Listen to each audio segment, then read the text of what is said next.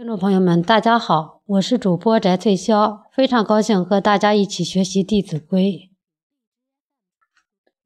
勿见欲，勿博疑，勿急惧，勿摇臂，缓接连，勿引声，宽转弯，勿触棱。译文：进门时不要把脚踩在门槛上，站立时身体也不要站得歪歪斜斜的。坐时不要把两腿敞开，不要摇晃大腿。接帘子手要轻，不要发出声音。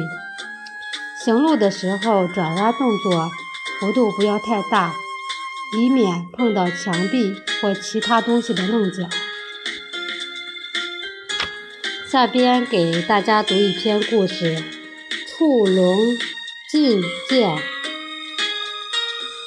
战国后期，当时赵国的太后刚刚执政，就遇到了秦国的侵犯，赵国只好向齐国求援，但齐国要求把赵太后的小儿子长安君作为人质入居齐国，才肯出兵救援。然而赵太后对长安君疼爱有加，不愿把他送去齐国。大臣们以为大局为重，纷纷劝说赵太后应允，但都遭到了赵太后的坚决拒绝。他还扬言：“谁再和我提起让长安君做人质的事情，我就治谁的罪。”大臣触龙决定去说服赵太后。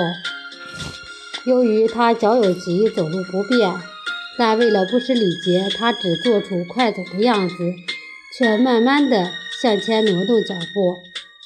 见到赵太后时，他首先谢罪，说：“我因脚有病，所以不能快走，很久也没来看你了。”后来经触龙的再三劝说，最终说服了赵太后。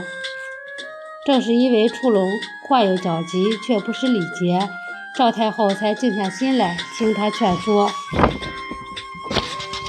今天的《弟子规》就学到这里，谢谢大家的收听。